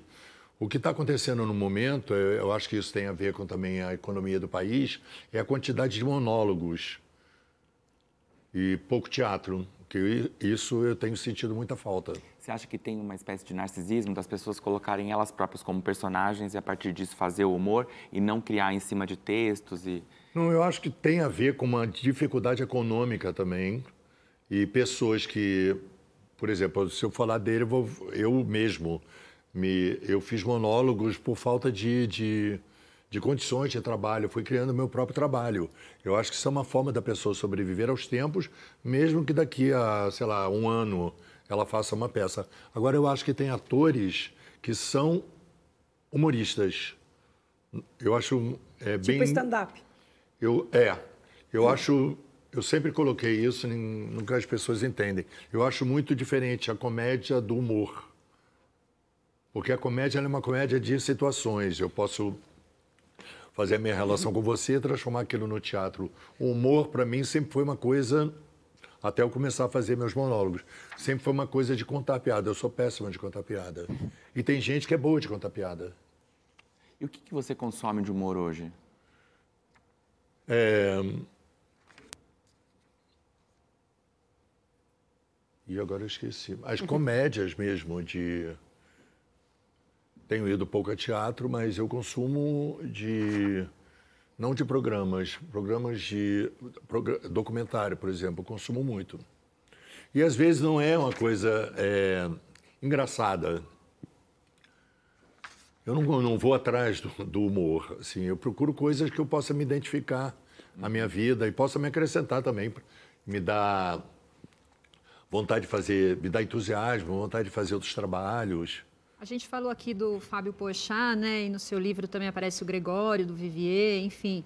É, qual que é a sua relação com essa nova geração? Eu trabalhei com o Gregório. É, é, e, eles, e eles formaram um grupo muito bem sucedido no Sim. humor, né? É. Eu gosto muito deles. Eu não tenho uma dificuldade de, de, de transitar nas áreas de outras gerações. Nunca Luiz Labianco. Gregório foi, um, Gregório foi uma aparição na minha vida, porque eu fui fazer um musical e ele apareceu, ele é totalmente inusitado, ele é mais do que eu, porque no meio de uma cena ele me abraçava, deixava o texto lá e deixava a cena comigo, como dizendo, cuida disso. E são pessoas que ensinam muito. Porque às vezes você fica num patamar que te dá uma certa segurança é, imaginária, porque ninguém pode ser tão seguro assim, e vem uma pessoa de uma geração mais jovem, totalmente segura, totalmente aberta, que não está nem aí para o texto, e que você fala assim, bom, ou eu, ele embarca na minha, eu vou embarcar na dele. Eu embarcava na dele. E o espetáculo ficava uma coisa maravilhosa. Como é a sua vida digital, é, Luiz? Foi difícil você se adaptar aos tempos de Instagram? Porque isso independe de idades. Muito jovem odeia ter presença digital, muito jovem ama, pessoas mais maduras igualmente. Foi difícil para você se adaptar ao mundo digital? Entrar no Instagram, ter que colocar sua vaidade um pouco à prova? Decidir o que expor de trabalho, de família? Olha, não tem nada disso comigo. Eu sou uma pessoa péssima para tecnologia. Eu aperto o botão, vai no deleta. Então, assim, é, eu não penso. É, é interessante como vocês é, pensam as coisas, porque é bom que dá também. Eu não penso quando eu, eu me dá vontade de fazer uma coisa, eu não penso. É, eu tenho um recurso interno do não constrangimento, não falar mal não, daquilo, que é meu, ninguém me ensinou, mas assim, eu não penso no que isso vai ser uma vaidade, que isso vai ser. Isso é simplesmente uma coisa que eu gostaria de fazer e, como ator, eu gosto de fazer. Então, eu não penso na, na responsabilidade que aquilo pode ter. Eu não passa por mim. E, por um acaso, agora que a gente divulga nossos trabalhos, eu sou horrível. Eu não sei lidar com isso. Você nunca eu tenho pessoas... criar para a internet vídeos curtos, como muitos humoristas fazem? Olha, tem Até gente o Ari que... Fontoura, né, se deu muito é. bem com essa ideia. Quem? O Ari Fontoura, que é Ari, uma geração mas ele anterior faz uma... à sua, né? Ele se deu muito bem, ele aprendeu aquilo e aquilo é... Delicioso, né? Pô, delicioso. Ele é uma pessoa maravilhosa. Eu fui dirigido por ele num, numa peça e foi ótimo, porque ele descobriu mesmo como criança, né? Ele tá infantil, é. assim. E como ele é um puta de um cara, né? Sim, sim, é engraçado. Ele se revelou pra gente. Você não pensa em criar nesse formato curto? Eu não sou bom. Tem pessoa para cuidar. Não... Agora tem muita coisa, mas assim, aquilo ali, ó, eu tenho um dedo muito grande. Meu filho está me ensinando. Eu espero que ele um dia faça um novo Instagram para mim.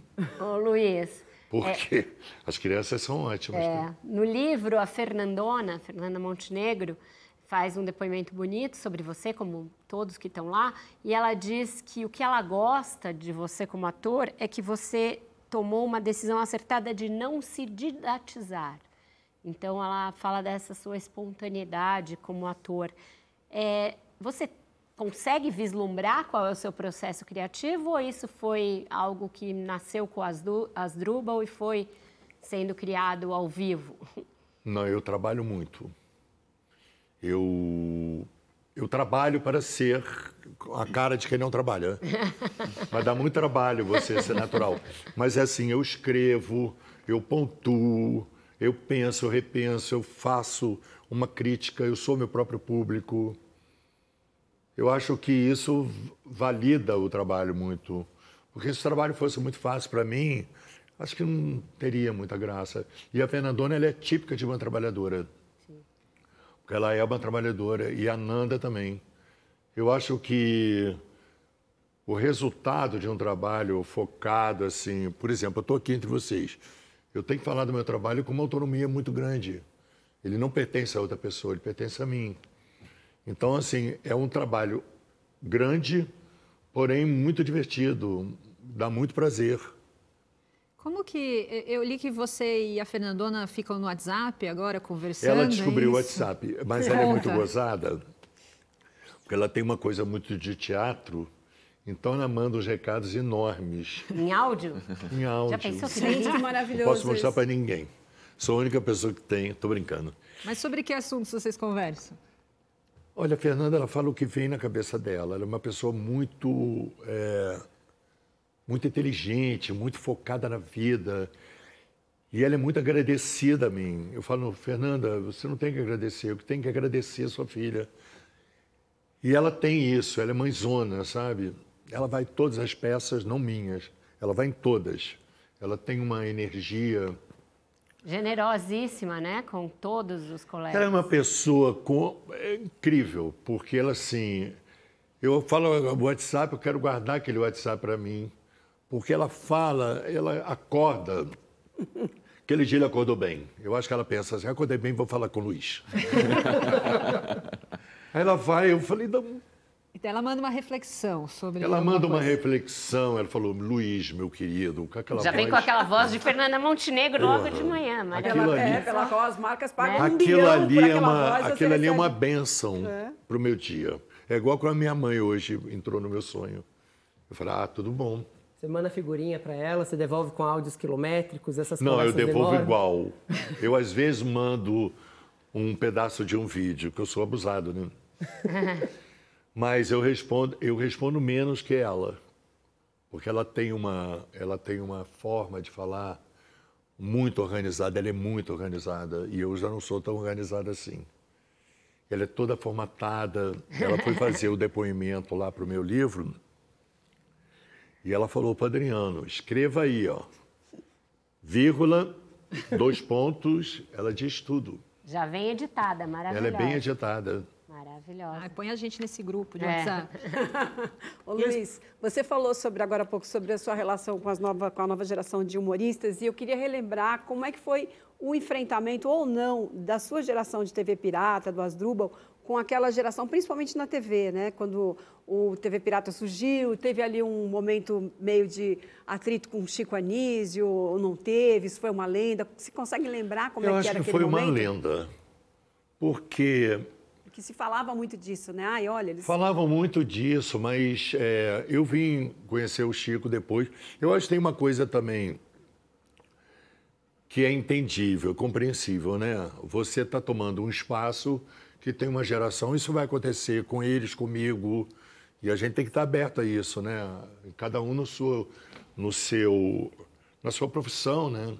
Que outras pessoas vão tomando seu espaço. Você não pode querer que aquele espaço seja seu. Mas assim, a relação lá com o Chico Anísio, com o Jô Soares, sempre foi maravilhosa. Eu acho que é mais lenda do que Nunca chegou a vocês qualquer coisa? não dificultar o nosso andamento, não. Diga, Jeff. Luiz, no livro, eh, em alguns momentos, você se revela espiritualizado e um pouco místico. Você fala que acredita em anjos, em gnomos, em fadas. Você diz que comenta sobre isso com seus filhos. Como que é? a- o- como você lida com essa questão da fé? Ah, eu sou muito religioso. Eu sou. Eu acredito na energia das coisas. Eu tenho 13 cachorros. Quando eles olham para uma, uma direção, eu falo assim: bom, eles estão olhando uma coisa que eu não estou conseguindo ver. Então, eu sou muito atento a isso. Eu tenho. Que seja orixá, que seja espírita, eu, eu sinto, eu acho que tudo isso pode ter transformado na palavra intuição, premonição. Você fala assim, hum, alguém te chamou para ir naquele lugar. A gente tem uma coisa assim, não tem? A gente tem. Às vezes ligam, às vezes não ligam, mas eu ligo. Eu falo, hum, vira um problema, é chato isso. Vira aquela pessoa problema, né? Falei, cara, não acho que a gente pode. Isso aí não tá bom. Aí chega mais adiante, aquilo não estava bom. Aí você se arrepende. Aí com a, a vida, você vai começando a acreditar nas coisas que, que chegam. Aí uma pessoa fala que é. que é. Candomblé, que eu achei lindo, candomblé. Eu fui em Salvador, fiquei assim, ó. Fiquei impressionado. Eu fui em Salvador, tinha uma festa. Cheguei no dia da festa de Todos os Santos. Falaram assim: você vai eu fui por curiosidade, né? E falta de temor, né? Porque a pessoa... Cheguei lá, achei a coisa mais linda desse mundo. Não é a minha religião, mas eu achei bonita. Você tem uma religião? Eu sou católico. E você tem, mas você pratica? Qual é a sua relação? Não, eu, a minha primeira comunhão, minha vela pegou fogo. Você bom vê, né? presságio, um bom presságio. É. Não, mas assim, eu sou católico, eu rezo, eu acredito em santo, eu acredito na energia das coisas. Eu tenho um sítio que eu todo voltado para isso, que eu construí e eu fui construindo. E aí chegou na pandemia, eu falei, gente, eu construí isso tudo, eu não sabia para que, que eu tinha construído aquilo. E as pessoas falando do Rodrigo Hilbert e você escondendo que faz Ah, eu acho ele tipo maravilhoso, cara. Aliás, eu acho aquele casal sensacional. Você falou da sua saúde, é, a gente falou mais cedo da epidemia de AIDS nos anos 80 e você disse que em dado momento no seu livro você achou que tinha AIDS, mas na verdade era hepatite e você ficou feliz. Fiquei. Eu queria saber se você é muito hipocondríaco, você cuida muito da saúde, se você é viciado em malhação e como é que foi. Já fui mais, mas você sabe que foi uma coisa interessante, porque eu fui cortar meu cabelo e aí comecei, o meu olho começou a crescer, eu fiquei impressionado assim com aquilo. Eu falei, gente, será que eu estou doente? Eu chamei ele em Mato Grosso, na minha casa, que ele morava ali perto. Aí ele falou assim, eu vou te falar porque que eu fiquei muito contente. Ele falou, você está com hepatite. Eu falei, ai, que bom. Porque entre uma coisa e outra, aquilo vira aonde você se agarra. E eu gravei a minha hepatite, porque eu não sabia como era hepatite. E eu estava fazendo, na época eu estava fazendo TV Pirata, eu estava fazendo uma peça. E eu estava realmente muito, sabe? Quando a hepatite bateu, ela bateu como uma forma de salvação. Eu falei, que bom, teve hepatite, porque você não vai precisar falar para ninguém que você não pode ir. Olha só que louco. Porque as pessoas vão entender que você não pode ir porque você está com hepatite. Eu comecei a ver tudo amarelo, eu fiquei todo amarelo. Eu não sou hipocondríaco, mas eu faço. Eu fiz daquele momento um momento único, porque eu não sabia que hepatite era aquilo. E Você tem fitas. Hã? Você tem fitas. Não, e ela veio assim como uma salvação, porque eu estava com uma vida muito atribulada. Eu queria dar um descanso. A gente vai ver esses registros em VHS em algum momento? Ah, deve estar velhíssima. Era aquela fita. Mas eu, eu filmei mesmo. Então a gente já está esperando por esses vídeos, mas agora a gente precisa fazer o último intervalo e voltar para o encerramento com- do programa com o Luiz Fernando daqui a pouquinho, ansiando por esses VHS.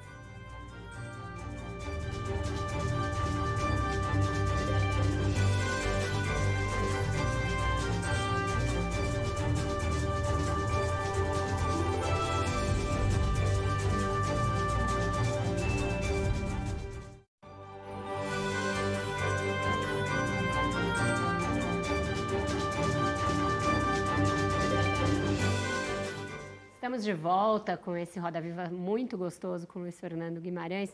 Luiz, no livro aparece em, em alguns momentos uma discussão entre teatro politizado, teatro político, e o que você chama de teatro comportamental, que seria mais ou menos a ideia do Asdrubal. Você até diz que a censura não entendia algumas das piadas, deixava passar, porque ela estava mais focada na coisa que fosse explicitamente política. Mas você não acha que essa geração dos anos 1980, quebrando todos esses paradigmas, abusando na linguagem, é, forçando aí uma revolução comportamental, ela teve um papel político também muito importante? Claro, com certeza. Você, quando se muda, quando você fala de comportamento, quando você fala de situação, você está falando de uma organização. Eu acho muito. Eu nunca consegui fazer piada política, porque eu não acho política uma coisa engraçada. É, não acho que. Não acho que é, corrupção seja uma coisa. Não tenho vontade de fazer humor com isso. Não é uma coisa que me estimula a fazer humor. Tem gente que consegue, viva eles. Eu acho que tem que ter humor para tudo. O próprio Porta, né? Que gente É, a proposta. A. O fato da, da, da censura não entender o nosso espetáculo, porque a censura ela queria só ver aonde tinha política ali. Como era uma coisa totalmente comportamental, e a coisa comportamental, ela acaba também dando na consequência na política, é claro, né? Porque você não pode ter um comportamento livre com uma política fechada. Então era uma forma não consciente da gente fazer o teatro que a gente queria, a gente queria se expressar, mas a censura não sabia. Ela dormia, ela queria ir embora, não conseguia. A gente fazia duas ou três cenas. Maravilhoso. João, você tinha pedido. Luiz, você é um ator que não fala muito sobre política, até que você falando sem levantar bandeirinha para determinado político. É uma posição sua de não expressar os seus pensamentos políticos? Se sim, por quê? Olha, primeiro porque eu não entendo tanto de política, então não vou me colocar assim quando eu falo com você que eu voto na pessoa por causa da esposa que está do lado, então você vê, eu tenho uma, uma visão de um eleitor muito comum. Mesmo como ator, assim, com essa coisa, eu não tenho problema em falar isso. Eu acho que tem pessoas que têm, acompanham mais. Eu sei o que é correto, o que me, que me interessa, o que não me interessa. Eu guardo para mim isso, porque eu acho que cada um, eu também não quero virar um ensinador do planeta, né? E assim, tem coisas que eu realmente não, não me interessa como pessoa, e tem coisas que eu me interessa como pessoa, digo, isso aí não está certo, isso aqui, mas agora não me interessa é, fazer humor com o lado chato da política. Nunca fui, eu não, eu não saberia nem fazer, porque eu não tive essa, essa escolaridade, digamos assim. Eu não fui criado nesse ambiente, o Asdrubal não era isso. Então não tem por que me transformar numa coisa que eu não vou ter autoridade para segurar, entendeu? Certo. certo. Mas você também não consegue rir de nada, nenhum tipo de humor político te atrai, nem como espectador.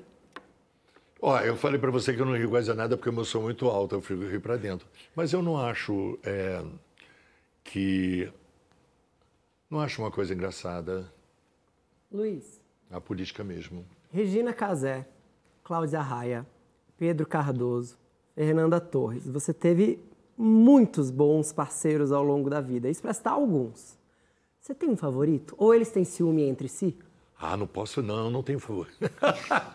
Quero botar briga, né? É, então. Não, todos têm uma, uma todos têm um, uma particularidade. A Regina foi quem foi eh, quem me levou por esse caminho. Né? Você foi, fala sua madrinha, né, no livro? É, minha irmã, né? Porque eu fui fazer um teste ali na, em Botafogo, porque tinha um ator, olha a hepatite de novo, voltando. Tinha um ator com hepatite, a hepatite salvou a minha carreira. e aí, eu fui fazer um teste, olha o teste qual era, era o encontro da água do rio com a água do mar. Olha só que teste, maluco. Era pororoca. Era pororoca, e eu tinha que fazer a pororoca porque eu era um professor de história, era, se não me engano, era um inspetor-geral do Gogol. Falava de corrupção, porque era um, um, um estrangeiro que passava pela cidade e falavam para o pessoal da cidade, que era o professor da escola, o diretor não sei de que, o juiz, que era tudo corrupto, que ele era uma pessoa muito importante e todo mundo ficava cheio de milindres. E ah, foi sensacional. Eu não senti que eu estava começando a fazer teatro. Eles têm ciúmes entre eles, seus parceiros? De brincadeirinha? Não, as mulheres são mais ciumentas. Não. As mulheres têm mais ciúmes que os homens, no geral. Eu queria emendar só perguntar sobre isso mesmo, porque você, enfim, você cita vários amigos, você fala que é um acumulador de amigos, né? Mas é, grande parte ali da, dos nomes que você fala com, com mais importância, assim, relevância na sua história são mulheres, né? É, eu queria que você falasse um pouco da importância dessas mulheres para você. Tem a Regina Casé, a Débora Bloch, que você cita muitas vezes, é a Fernanda é, Torres, enfim, Patrícia Travassos. É porque as mulheres, elas seguram, é, elas seguram um lado, porque elas são muito diferentes é, organicamente na vida, fisicamente. E, e elas são muito mais é, agitadas. Eu sou agitado, mas elas perto de mim elas ficam mais agitadas. Então eu amorteço, porque eu acho bom aquilo. E eu acho bom vê-las é, ali ao meu redor, borboletando, sabe? Eu acho divertido. Então e... acho que eu fiz essas parcerias meio sem sentir que eu estava fazendo essa parceria. E essa característica do acumulador de amigos, você fala que você até construiu o sítio para ser um lugar de festas. Isso foi mudando com a pandemia, com a chegada das crianças ao longo do tempo? Você, você passou a ver o sítio como um lugar de paz, de tranquilidade, de recolhimento e essa situação gregária, ela mudou de conformação? Ela mudou bastante, porque com é, na pandemia eu fiquei três anos morando no sítio. Então, assim, eu construí aquilo, fiquei três anos lá. Então aquilo lá virou o meu refúgio. E quando eu cheguei lá, eu não falei, caramba, eu construí isso. Eu construí na brincadeira, porque eu aprendi. Eu era muito ansioso, eu falava, essa planta não vai crescer não, porque eu botava ela desse tamanho. E eu aprendi com a vida a esperar a planta crescer. Isso foi um aprendizado danado. E quando as crianças chegaram, elas estavam num lugar parecido. Isso não foi planejado, isso foi o destino. Elas estavam num lugar muito parecido da onde elas vieram. O meu sítio ele tem, ele tem janela baixa, ele tem porta baixa, tudo baixo, que o meu sonho era ver uma vaca entrando a cabeça pela, pela cozinha. Eu tenho até hoje. Você está treinando elas para fazerem Não, isso? agora é bem possível. Tem uma hora que eu treine. E eu gosto muito dessa. Não é uma coisa, eu gosto muito dessa atividade. E atualmente, naturalmente, com o espaço, eu antigamente era, eu era mais ansioso, eu queria que crescesse. Atualmente eu tenho cuidado de, de ir lá, ver, regar. Acompanhar o tempo da planta. Ontem eu Diga. fui lá, é, ontem não, foi anteontem, eu fui lá no lago com uma amiga minha de Curitiba. Eu tenho uma geladeira, eu tenho um tipo um gazebo, eu não sei a palavra que não existe. E eu fui mexer na geladeira e tinha uma cobra. Afe Maria. Tinha uma cobra lá em cima, olhando para mim assim. Eu falei, gente, passei lá embaixo, fiquei conversando, a cobra lá, minha amiga fotografou. Deus que me livre. Diga lá. As pessoas têm muito medo da- também. Luiz, na TV, nos programas de humor e no teatro, até recentemente, você interpretou vários personagens femininos, né? Várias mulheres. Nelas você colocava um pouco da sua mãe, da Dona Em Yara? todas elas. O quê? Aquela que batia no Pedro Paulo Rangel. Como é que é? É, o Segredo de Darcy. lembra? Que era uma mulher tão sabatona, tão sabatona. E eu fiz muita mulher. E eu gosto muito de fazer mulher mesmo. De verdade. Eu acho que eu fiz no teatro agora recentemente. E todas são. Eu acho que a mãe é tudo na vida da gente. Ela, ou mãe, ou avó, são a nossa fonte de inspiração. E a primeira que vem é minha mãe. E depois vem outra, vem tia, avó. Mas assim, homenageio ela toda hora. Luiz, e eu você- gosto mesmo. Você, não, desculpa, não queria interromper, mas assim, a, a- você fez só um papel, quer dizer assim, né, um papel que a gente possa lembrar, um papel dramático que era no filme, que é esse companheiro. Foi. Foi uma escolha isso, porque tem às vezes o ator tem aquela coisa de dizer, não, eu quero provar que eu posso fazer tudo. Então é um ator reconhecidamente de comédia que quer fazer drama. Você nunca teve isso ou foi uma escolha sua mesmo não ter? Não, você sabe que o, é, o. Você vê agora, ninguém está rindo comigo. O comediante, ele, quando ele faz eu silêncio. rio ele só de fica- você falar bom dia, eu já estou rindo. Não, é assim, o comediante, quando ele fica sério, eu estou muito acostumado a isso. No aeroporto, a pessoa fala para mim, vem cá, aconteceu alguma coisa, está chateado? É, tem uma expectativa de que você esteja sempre sendo engraçado, né? Mas assim, o que é isso, companheiro, foi. Era um ator que ia fazer. A Fernanda Torres falou para mim assim, cara, você tem que fazer. E o, o Barreto falou assim, Luiz, você e Pedro junto, você tem que, vão ter que segurar essa peteca. Vocês- Eu falei, ah, tudo bem, chamou a gente agora. E aí era um assalto no banco. Aí eu lembro que a Malu Mader falou, cara, eu olhei para você, eu ri. Eu falei, não fala assim. Mas eu também tive essa sensação também. Eu olhei como eu falei, não consigo. Mas também eu, eu tenho, assim, quando eu fiz o filme, eu achava que ia ser aquele filme de, sabe, cinema brasileiro, Oscarito, Grande Otelo, do povo torcer eles. Eu achava que era isso, então fiz para isso. Eu não fiz para que ser aquele aquele filme contido e tal. Nem Pedro, Um filme nem a político, Cláudia. inclusive, né? Hã? Um filme político, inclusive. a Ficou tava lindo, foi lindo. E eu homenageei meu irmão. Sim, é agora que a gente viu o livro também. E eu, já fui para casa né? Depois daquele tempo todo, eu fui para casa dele e falei como é que era aquele tempo que eles tinham reuniões, tinham que estalar dedo, não podiam falar. Aí ele me contou a trajetória dele. Legal. Muito bom. Você vê que tudo, tudo tem um. Não cheguei no filme pronto, mas assim. A primeira cena do filme era um assalto no Banco do Brasil. Aí eu fui e fiz.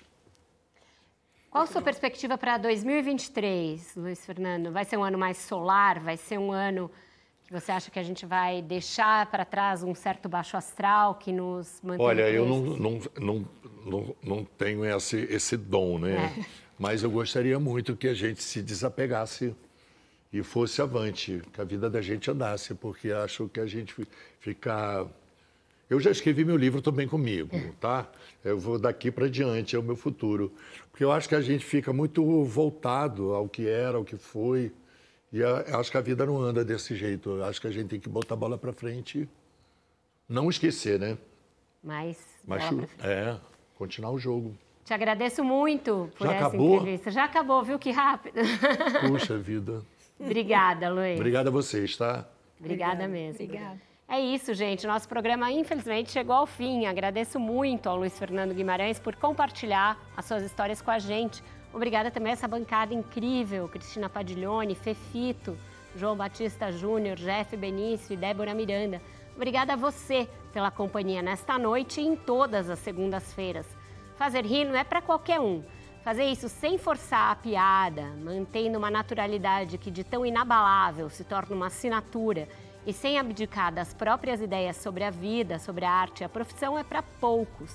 A minha geração e as que se seguiram devem um agradecimento ao Luiz Fernando e à turma dele, a turma talentosa que chegou ao teatro, à TV, ao cinema e à música mais ou menos na mesma época, sedenta por vi- vida e alegria depois de uma ditadura sombria. Certamente essa é a mesma expectativa que todos nós temos a respeito de um 2023 pós-pandemia, pós-guerra, pós-polarização política e com tanta coisa, como eu falei, baixo astral. A biografia dele aponta alguns dos caminhos. Boa noite e até a próxima segunda-feira com mais um Roda Viva, sempre às 10 da noite.